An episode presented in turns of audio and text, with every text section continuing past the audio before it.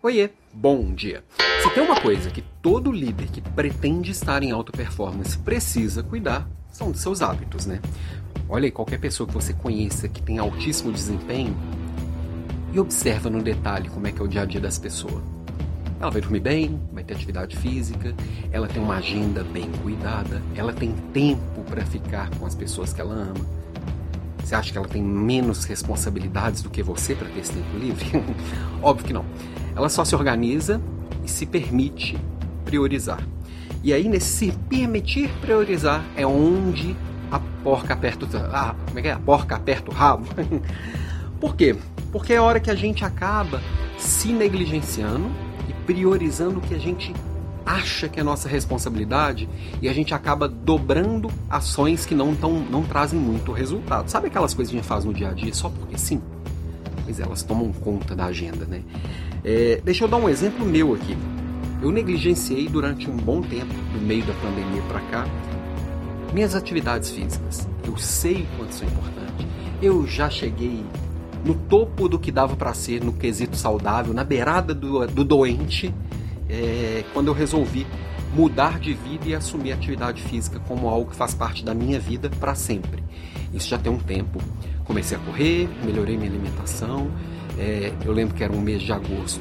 Em novembro eu já estava, início de dezembro eu já estava lá correndo meia maratona, né? Na verdade, minha primeira grande prova foi a volta da Pampulha, que são 18 quilômetros. Então, pouco tempo eu saí do sedentário para um corredor de longa distância. Claro que não um corredor de alta performance, quando sou atleta ou não um atleta profissional.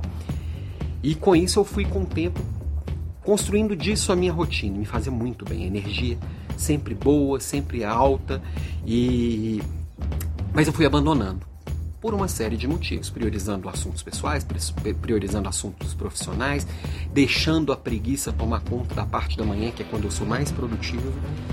E eu venho ensaiando voltar isso há bastante tempo, né? É, só que eu queria voltar com a mesma performance que eu estava antes, só que eu estava parado. É óbvio que não ia dar certo, eu me machucava, a preguiça duplicava porque eu estava dolorido, não funcionava.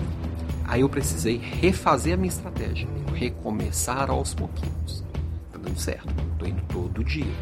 Não tô nem filmando, porque eu já tentei fazer desafio e colocar aqui para todo mundo ver que, ó, desafio, eu vou treinar 60 dias seguidos. Não, deixa eu fazer quietinho no meu canto, a hora que virar hábito, eu começo a compartilhar para passar menos vergonha. Mas o fato é, tô conseguindo todo dia e tem dia que eu olho pro meu treino e dá vergonha. Eu vou correr só 6 minutos e caminhar 20? Não. É assim, aos pouquinhos. Eu preciso ir criando a base, criando o hábito, até eu ir crescendo aquilo aos poucos. Eu precisei entender, me provocar que eu não sou mais aquela pessoa que correu 11 meias maratonas. Eu hoje sou um gordo sedentário que está querendo recomeçar. E recomeçar exige isso. Exige estratégia, exige paciência e exige muita disciplina. Porque sair da cama para enfrentar o frio é fácil, não. Mas esses dias que eu tô enfrentando isso, de manhã é difícil. Mas eu tenho 24 horas de ganho. Tô dormindo melhor, tô trabalhando melhor, tô mais feliz. Realmente faz a diferença. Então, construir novos hábitos é assim. É difícil, mas o ganho é muito grande.